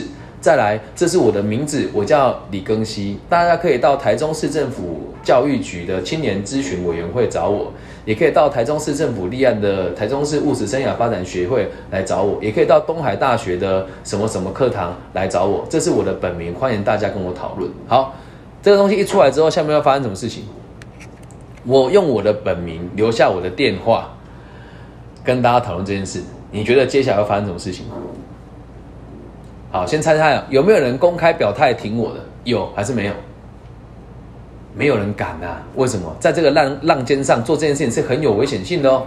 因为你做得好的话，没人人家不会感谢；如果你做不好，学生就会出征你哦。好，接下来发生一件事哦，就会有人在下面留言给你。只有有有九九折还十折留言吧，只有一折是表达他认同。有一个台体大，就是桃园那个台体嘛，国体。的同学跟我说，叫他们闭嘴啦，不然来体验我们学校停电停得更凶啊。他们学校停水停电也很严重啊。我们最学校最近应该有这个问题吧？因为那个停水的问题，所以我们的那个营善组还是那个校务组会很辛苦，因为有一些东西是靠水冷的，所以停电的问题跟停水问题是每个学校都有的嘛。那这个也是海报张贴出来的内容哦。好，我讲到这个立场之后，发生一件很有趣的事情，很多人来出征我。是真的账号还是假的账号？问题来喽，这本来只是学生跟老师间的问题，却出现有行销公司用假账号来攻击彼此，代表这些事情其实不用那么单纯啊。他们的对话内容很偏激耶，对，还好我是一个耐得住性子的人，如果今天我性子差一点，我可能就会。觉得自己被霸凌啊，难过啊，或者跳入那个争端，跟他讲，有种出来讲啊！我之前就跟他们说，我会在哪个电台讲这些事情，欢迎你来电。他跟我讲说，我凭什么要配合你啊？哈，你那么厉害，不会来火车站在前面找我吗？我说好啊，如果可以的话是可以的，我就把我的行程留给他，我在哪些地方。他说，你以为只有你很忙是不是？我们也很忙啊。啊，那你以为每个人都拿 Apple 吗？你很拽是不是啊？我说没有，就只是刚好我可以这么做嘛。所以大家先知道一件事情哦，就。光从网络上延伸出来这些问题，我们接下来有可能去应对到。然后现在的事情已经发展成学生会在学校里面抗议，而在抗议的同时还会请记者来拍。然后这时候就会发现有几个同学非常的想要得到关注，就会开始大肆的宣扬这些理念。而问题来了，会在网络上发表这些立场的人是多数还是少数？会在网络上表达立场的人是多数还是少数？看起来很多，其实是少数对，然后这些少数是有脑袋的还是没脑袋的？有人操控着他们嘛？然后再来哦，很多人就会误以为网络代表了全部，所以我发起了一个运动啊，我说我们不要挑起对立，不要说我支持劳作教育，我只要说我学到了很多，也希望你可以认同，这样子就好了。因为做这件事情的目的就是挑起争端，而有个隐性的事情在发生当中哦。东海大学最近也在进行一件很有趣的事情，就是学生会的选举。所以这件事情应该会在五月多的时候会落幕吧，但是我必须得讲，我们每间学校都要有心理准备，因为这个不是只有一间学校的问题，他们有个东西叫什么岛国什么学生联盟的一个粉丝专业，里面就是各个学校这种专门挑起争端的学生的交流园地。我讲这个话都要负责的哦，但我也不怕人家知道，我都已经敢说了，我觉得没什么好不提的，毕竟我在台湾做生涯规划的工作，本来就应该从头来。关心起，我也应该是唯一一个敢公开表态讨论这件事情的老师。不要讲老师啊，生涯规划的工作者。我们的工作和老师不一样，大部分的老师是专门授课，而我们的角度是学生给我们评价，一旦不好了，我们就不能授课了。但我我不介意，我只想把事情做好。所以回到这边，我今天讲的这个例子是大家都可能遇到的。如果你班上的同学已经有类似的状况，请大家手牵手心连心，要让校方知道面临什么样子的困难。学校都有公关室，也会有这个招生组，我们要一起讨论该要怎么面对，因为这个很摆明的，就是已经有人在操作这个议题了。而不好意思，刚好今天来了秋平科大，我们也是有做劳作教育的，所以如果真的有什么状况的话，我们可以先跟学生智商中心回报。对，毕竟可以在第一线先去了解我们该怎么去应对他们。我个人的角度是认为，我们可以让他们表达自己的立场跟意见，但是绝对不要落入对立的角角色当中。因为挑起这个话题的人最主要目的就是对立。所以你回过头来，我们讲，通常在网络上人气高的是哪一种人？是这个追求真性跟追求佛道的呢，还是追求这个对立跟吵架的呢？我相信大家自己心里面都有答案的。所以记得也不要去盲目的追求网络的人气。然后，如果大家愿意的话，可以每隔一个月找出一篇你认为非常荒谬的文章跟学生讨论讨论。现在学生会把网络上的东西奉为圭臬，我的天哪！特别是前几年我们哄了一个词叫斜杠青年，现在学生就什么都不学啊，说自己要当斜杠啊，然后说自己要当 YouTuber 啊，很离谱啊。还有说什么诶，这个我们追求生活。不要那么奴性啊！什么打倒人呃，什么人民的法锤啊，很不合逻辑啊！所以我希望大家可以做这件事情。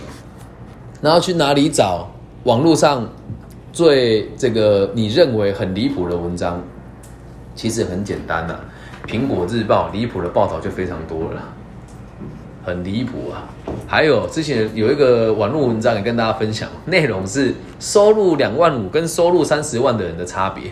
大家有看过这篇文章吗？大概在半年前很红啊，对，里面的东西也是非常的荒谬，所以希望大家也可以去理解一下。今天并不是说我讲的就一定正确，可是本来就有不同的看法，而慢慢的年轻人会没有能力去判判读事情的好跟坏，也是有它的原因在的。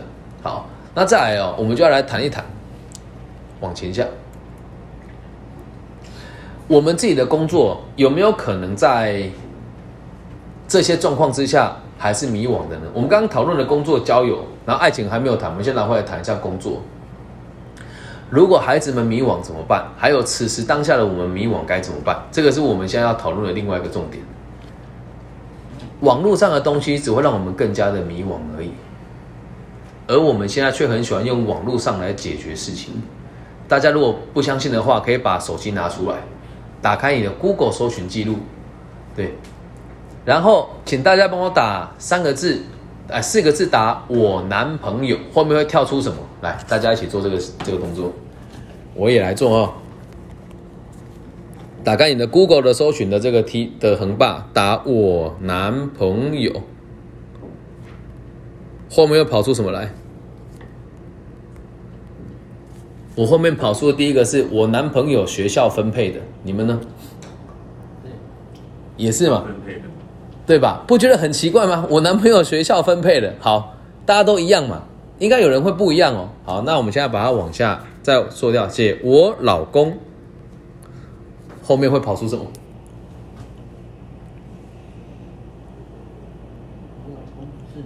我老公不是人，跟我老公是国家发的，有趣吧？好，那我们现在把老公删掉，打我老师，跑出什么？对，我们都是一样的哦。对，然后再来哦，请大家做一件事情。后面我们在这边打失业，好，后面会跑出什么？失业补助跟失业申请嘛。好，现在看到失业补助跟失业申请，你按搜寻进去里面，第一页跳出来的会是什么？失业劳工跟失业给付这些东西，你们可能很难理解了。现在很多孩子找不到工作的时候，他正会在 Google 上面打这个东西，他会打失业，然后去搜寻，然后下面看到就是这一些文章了。来往下翻，除了我们政府给的这些官方的资料之外，就有一件很离奇的文章出现了。这里我就看到了一篇哦，四次失业教我的是：你可以爱你的工作，但你要更爱你的生活。可以点进去看，大家可以去讨论哦。这是为什么这个时代越来越迷惘，还有我们在这边上班，哎，在自己的生活会越来越迷惘的原因哦。当你迷惘的时候，任何一个破番薯烂香蕉都有可能变得让你觉得它很专业，而在这个年代，我们是无法避免这件事情的。所以，我们如果下一步也会迷惘的第一件事情，就是教育孩子们不要再使用网络的文章了。对，如果真的他们有需求，现在这个也是我真实可以做的事哦。假设老师认为你的同学们需要人家教他们写履历自传，或者是希望给他们一堂课，是可以让他们诶给他们一段时间可以完成这个自传内容的话，我可以来协助，而且是不收费的。学校没有经费也没有关系，我有我会愿意做这件事情。那这个事情我们可以跟他们讲说，以后要找工作的时候，记得一件事，不要去网络上找来历不明的人。那我相信我们也有机会，有一些比较积极的孩子会去看一些书，或者是说他在哪些地方听到哪些观念，就记着一件事，请他把讲出这句话的人的姓名跟公司行号提供给你，然后你再告诉他你认为正确的想法是什么。因为在修平科大，很多老师都是有工作经验的，我们或许可以用这种方式去跟他们思考，然后再来就要想一想，如果真的是不知道该怎么做，我们现在可以做哪些事情哦？这也是针对于孩子跟我们可以去去做的一个练习哦。如果真的都不知道自己要的是什么的话呢，你要先告诉自己一件事情：我不喜欢什么，然后先去避免它。我不喜欢什么，先去避免它。还有我们的迷惘是有选择的迷惘，还是没有选择的迷惘？这也很重要。我们可以问问看孩子哦。那我们第一堂课都有讲过，我们这个工作最基础的内容是什么？你能不能想一想，你愿不愿意做这个基础的内容？有没有老师可以跟我分享你的学科？孩子们最基础的工作可以从哪个地方做起？有吗？可以了解一下吗？你的学科，你认为他念了这个，他之后做什么工作一定没有问题的？应该有教这个电学跟力学老师做设备工程师，应该没问题吧？或是做这个事务机的业务，应该也没问题吧？对。那如果是这个商管学院的老师要孩子去做这个一般的行政助理，应该也没有问题吧？对。那如果是人资系的同学，有可能是先做个人资助理，应该也没有什么太大的问题啊。那如果是那个行流的同学去海外实习，或者是到无印良品做储备店长，应该也没有什么问题吧？我很清楚学校教的东西是什么，每个学系的教育目标是什么，我都有把每个科系的必修课表看过一次。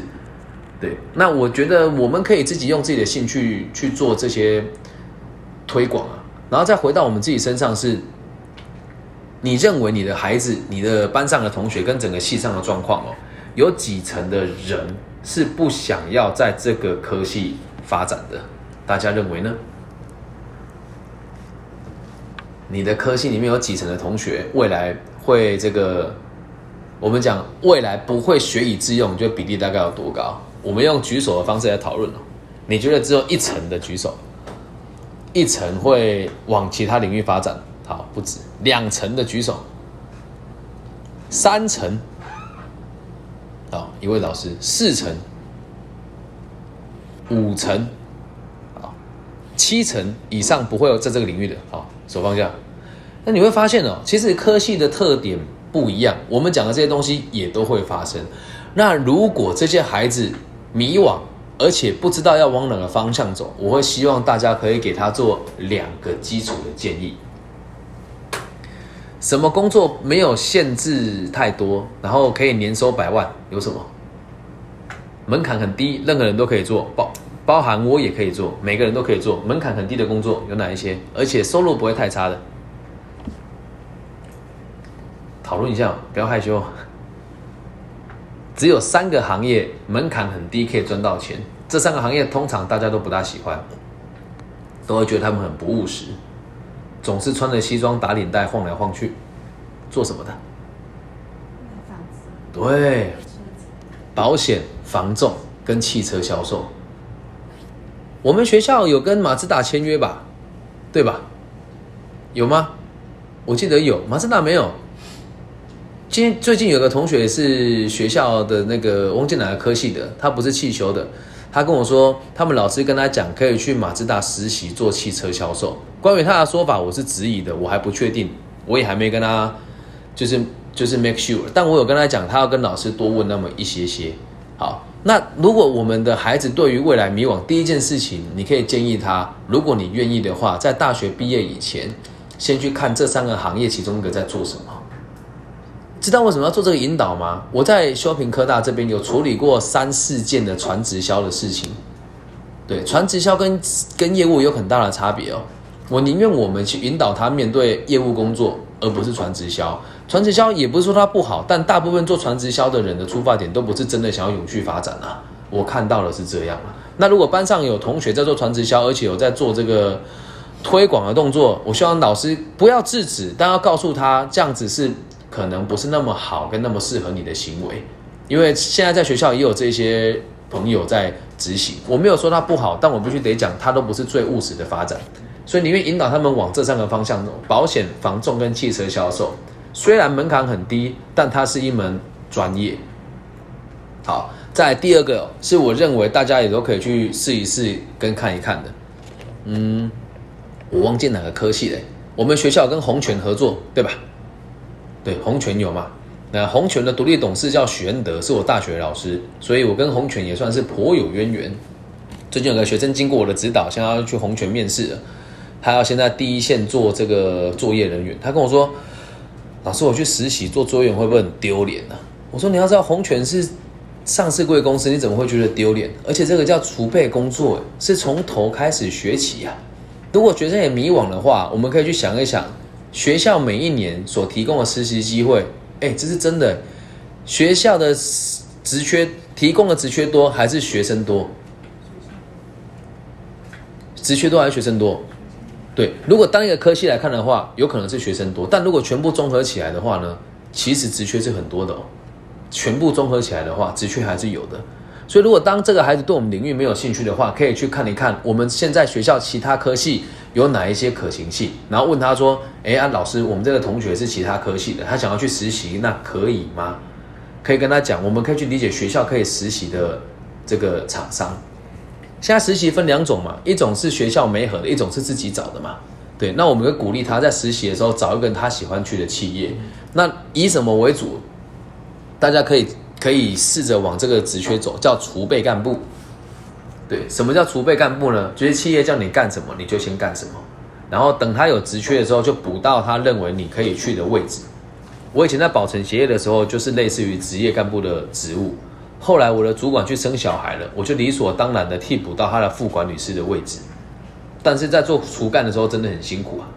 所以迷惘最好的两个方向，第一个。就是储备干部，第二个就是往业务方向去历练看看。有人会说这样很武断，你帮他做决定吗？我说不是这样哦。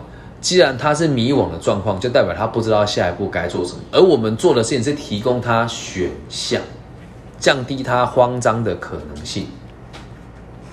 那说真的，是有感的孩子会迷惘，还是无感的孩子会迷惘？是有感的孩子会迷惘，还是无感的孩子会迷惘？都是有感的，啊，对吧？他已经感觉到危机感了，那剩下无感的嘞，他连自己迷惘都不知道哦。所以会发生什么事？工作随便找啦，都好啦，随便啦，可以啦。那我觉得这是最可惜的事情。现在已经适逢毕业季了嘛，班上的同学已经有找到工作的状况的，请你举个手，应该有吧？对啊，手放下，就是这里应该，因为我不知道大家的背景，可是学校很多同学也是，确实是透过我们现在已经有工作在。执行了，那这一群会去工作的同学，难道就不迷惘吗？他可能也迷惘啊，只是在现段已经过得还可以了，比其他同学认真很多了。所以我们要能做的是，如果现在有带大四的班级，就要跟他讲说，你们如果会担心的话，学生智商中心也都有一对一咨询的这个资源，然后很多同学其实我们也都有联系，所以直接找我，我我也是会服务大家的。所以当他迷惘之后，我们如果觉得，哎，我他的这个领域不是我有兴趣的，或者不是我做得来的，我就可以提供给大家。那我现在讲几个最近这几个年代学生会想要投入的行业，然后跟大家讲问题在哪里第一个，我就先讲网红。大家知道什么是网红吗？就是在网络上流量比较高的人啊，小弟弟本人我的 IG 粉丝人数也有四千两百多人，算是一个小小小小迷你网红，对。但是，一般的学生可能会一万、两万，甚至是十万。他们如果想做这个行业，请他们回去看一部电影，叫《社交两难》。对，社会的社，然后社，哎，就交朋友的交，两难，进退两难两难，社交两难。我们举一个真实例子给大家听哦。有一个人浑身都是肌肉，喜欢骂脏话，是谁？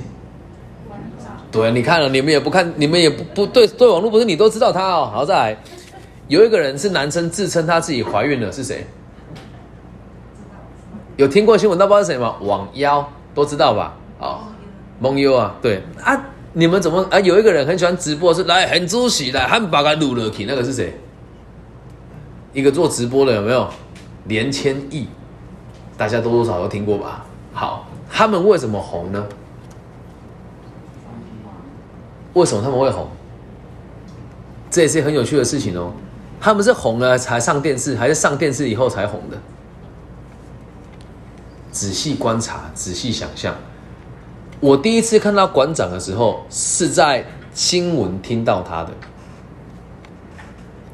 新闻会讲，最近诶、有一位这个什么教练，这个是这个什么综合格斗的什么台湾的有的没的，对，因为行事作风大大大，所以吸引了大批粉丝。新闻媒体会去讲，讲了之后你才会去搜寻他嘛，对吧？那为什么我们都知道他的原因，是因为我们在看手机的内容哦，是你挑的还是他安排给你的呢？大家应该也会用 YouTube，对不对？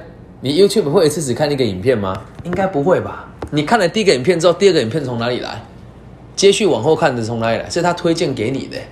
所以我们看的东西都是别人安排好的。所以如果你要当网红，是内容重要，还是买广告重要呢？买广告，然后再来，你要讲的是符合现代潮流趋势的内容。像我在网络上讲《金刚经》，有人会推播吗？不会。我昨天我开房间，每天呃，这 Clubhouse 上面的房间哦，就是一个电台。我每天开的都是读书会，在讲被讨厌的勇气啦、爱与责任呐、呃，父慈子孝啦，啊，为自己这个人生开拓这个务实的新视野啊。每天开这种题目哦，大概就三四十个人听。昨天我的题目就故意下新三色一点了，纯情国中生问渣男词典如何打动他的心，就两三百个人来看。很现实啊，对吧？所以我们要理解是网络上多数人做的东西都不一定是正确的。那如果孩子们想往这条路走，你就要告诉他，你要有这个敏锐的思维，而且你要有足够的钱买广告。那跟大家讲现在这个网络世界的真实的的状况哦。YouTube 靠什么赚钱？这个你听完之后，我们可以跟学生分享。YouTube 靠什么赚钱？订阅人数，还有嘞，点阅率嘛，还有嘞。订阅人数、点阅率，还有一个是什么？广告，还有呢？对，都很正确，这些都很正确。对，还有呢，有一个我们很常忽略的，就是流量，那个叫什么代言。对，还有就是那个他们自己的捐款，这个叫抖内啊。我怎么会知道啊？我也有在做，只是我不红而已啊。我有在做了，对，但我最近蛮常收到美东跟美西、美东美西的这些有钱人的华人捐款给我，我觉得很妙。因为我在上面讲我的内容，然后大家可以透过 Clubhouse，哎，可以透过 Pockets，就是一个电台，点进来就可以捐钱给我，很好玩，我觉得很好玩。我开的不是缺钱，是因为好玩。我为了自己收到捐款，我要自己先捐了一百块给我，莫名其妙被平台抽了三块钱，但我还是做了，我觉得好玩嘛。那这个东西是要跟大家理解说，现在的网络世界是这个样子的哦。他们都是，我们都知道他们是靠什么赚钱。说到底，就是刚刚老师讲，就是靠流量，有人看他才会给你东西代言嘛。好，有没有人是 YouTube 的会员的？我说付费会员的，现场有老师是付费会员吗？没有。知道付费会员最大的最大的好处是什么吗？就是不用看广告。那不就 YouTube 很黑暗吗？比如说，哎、哎厂商来来来，你来我这里，你给我钱，我帮你刊登广告。哎、民众来来，你给我钱，我不让你看广告、哎。不合逻辑吧？可是现在它这个状况就是这么操作了。然后再来，YouTube 的收入从哪里来？YouTube 不是 YouTuber，是讲 YouTube，YouTube 的收入从哪里来？这个就有趣了吧？我们每个人靠它赚钱，那 YouTube 靠什么赚钱？这个平台靠什么赚钱呢？广告跟车子，对？它可以放广告进来嘛？说对了，它的收入是从广告来的嘛？那如果今天我付钱给 YouTube 这个平台，是不是就可以决定他要放哪些广告给别人看？哎，有趣了吧？如果我付钱给 YouTube 的这个平台，是不是就可以让他决定他要放哪些广告给别人看？对吧？那请问 YouTube 是由谁掌控的？财是啊，这其实我也不是说丑化这件事情啊，在座的各位老师应该都有读过“蒋公看着鱼逆流而上”的这一课，现在只是换一个方式去包装它而已啦，逻辑是一样的啦。我也有看过蒋公看着鱼逆流而上，因为那一堂课我被老师罚站三节课，知道为什么吗？我们老师就说啊，这样子啊，就是一个很有上进心的行为。啊，那个五号这是考第一名，我天美乐呀！说老师，你有看过那一只鱼吗？我就被人家叫去外面罚站了。嗯，真实发生的事情在民生国小，这个老师叫李素娟，已经往生了，所以我才敢讲。对他很有名哦，每个老师都很喜欢他。长大之后，我发现一个很很残酷的事情啊，通常有名的老师哦，不是会教书，而是很懂得喝酒啦。嗯，这是我个人的想法跟浅见，但我必须得讲，那是我们小时候的生活，而他确实也很认真教育我，但是他。诶，很多想法我是不认同。回到我们现在，我们现在做的是大学端的教育，我们的目的就会更清楚了。大学端的教育目的是什么？有人要试着分享看看吗？我们教书的目的是什么？在技职体系的大专院校，我们教书的目的是什么？有吗？有想过吗？在技职体系，我们教书的目的是什么？说说看嘛，这是我们每天的生活哎。你问我为什么做这个工作，我答得出来哦。你问我为什么经商，我答得出来。你问我为什么玩虚拟货币，我答得出来哦。对，那大家呢？我们为什么要教书？专业技能还有正确的态度。哦，没错，专业技能还有自律的正确，还有正确的态度嘛。好，这个简单来讲，就回归到一个词，叫做自立。每个教育者的工作目的都是为让学生自立，就像刚刚老师说的，要能够融入社会。人只有三个任务嘛，我们讲工作、爱情跟交友，而真正说到底，只要完成两件事情就可以了。一就是自立，对；二就是跟社会协调的生活，这是我们办教育最重要的两件事啊。那你会想要你的孩子们出人头地吗？会吗？得看什么叫出人头地哦。我算出人头地吗？不算了。我觉得我不算，我的收入可以而已啦。但如果我要赚更多的钱，我肯定可以去做这些事，但我没有做。以我的长才做宗教、做传直销、做业务，我应该会最赚钱。但我没有往那个方向走。我懂这些东西怎么做，但是我不这么做，这是我自己给我自己的选择。那回到大家这张 PPT 上面也是一样啊，我们每个人都有可能会迷惘。而我们要能够理解自己的下一步，才能够去教育孩子做下一步是什么。有人会讲说啊，这不就是一个状态吗？有一定不迷惘，有一定要不迷惘吗？说真的啦，以八二法则来讲，本来就有八十趴人都不大知道自己一辈子在做什么。所以我们刚刚讲了，不是不知道，只是不思考。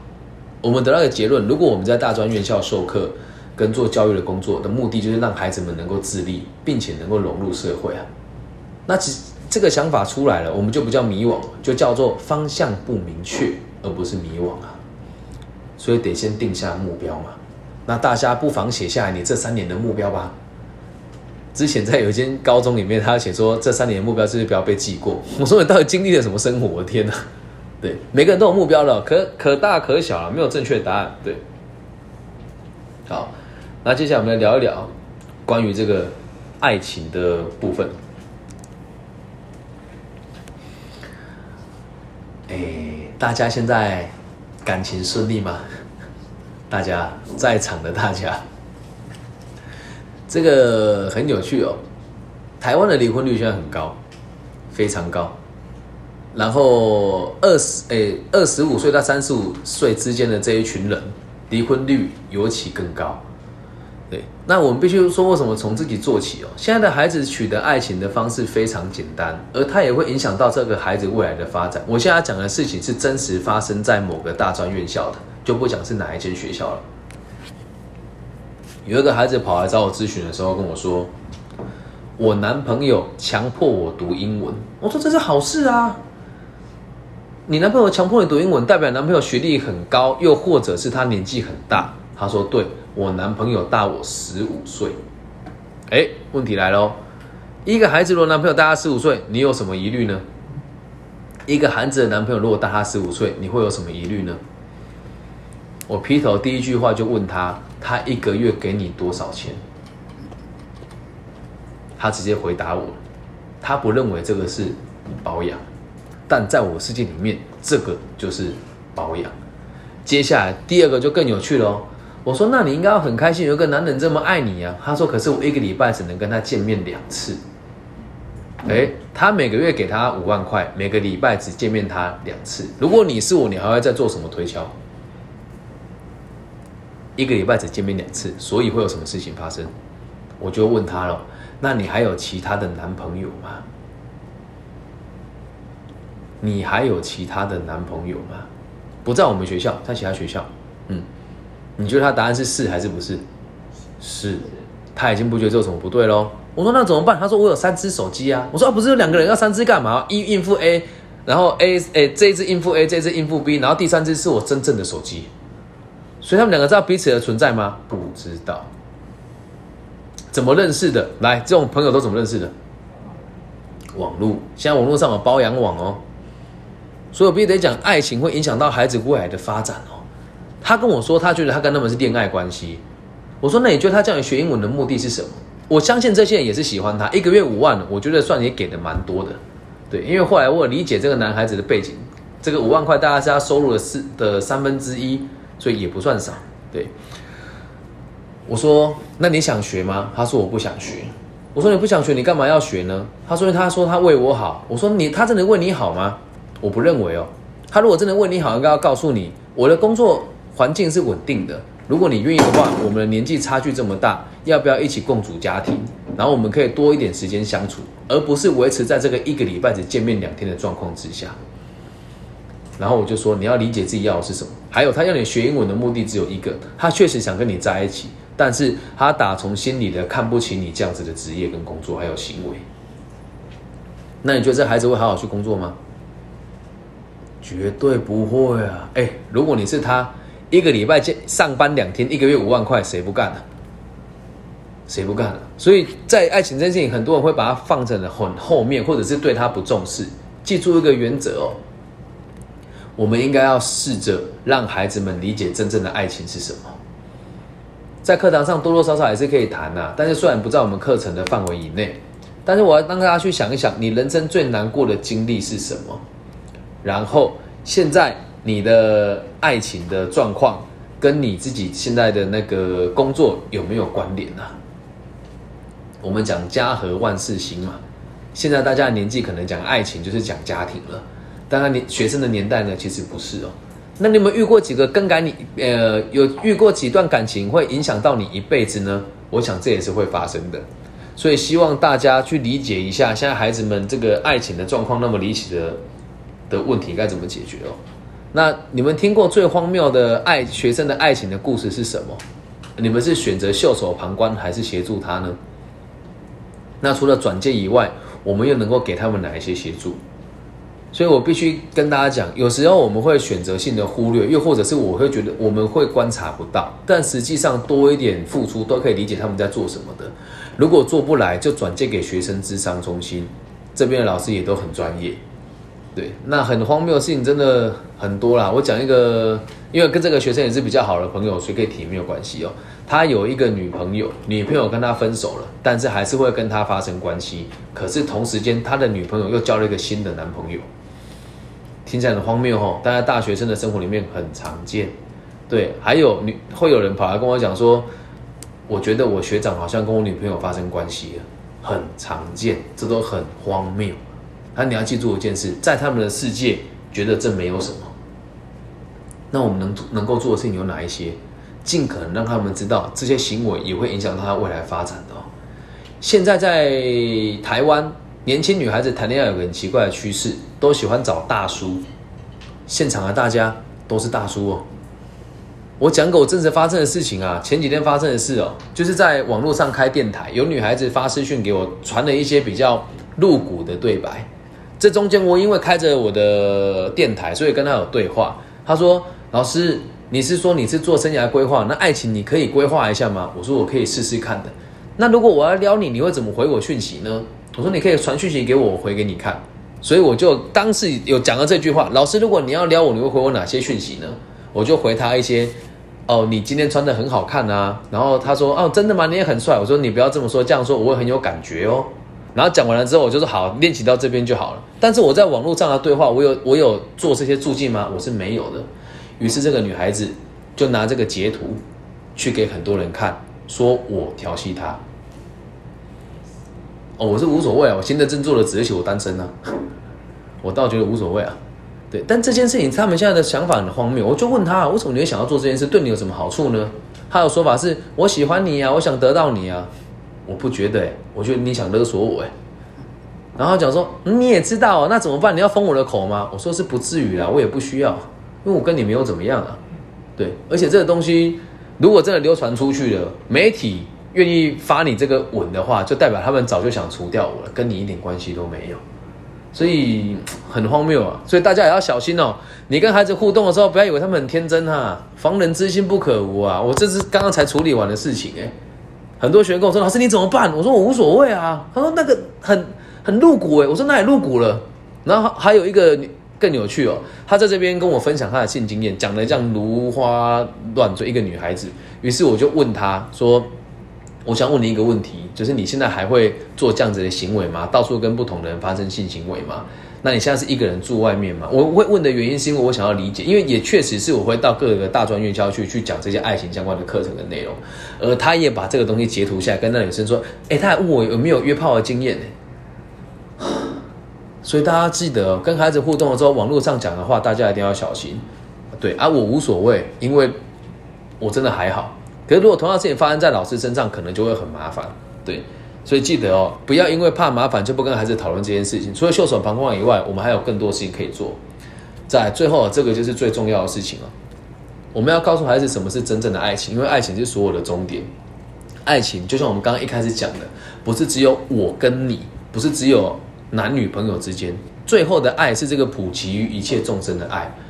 你有能力爱别人之前，你要先好好的爱你自己。所以最成熟的做法就是把你第一步给做好，于是就可以再跟他们讲，我们这个课堂第一份最基础的工作是什么？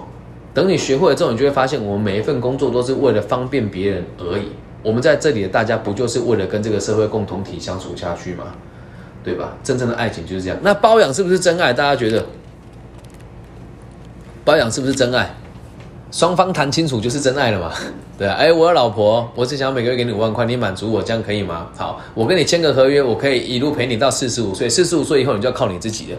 不过这四十五年下，我给你的钱也超过四百万到五百万的台币，你可以好好照顾你自己吗？可以，这是种爱啊，双方达到共识就可以构成真正的爱情。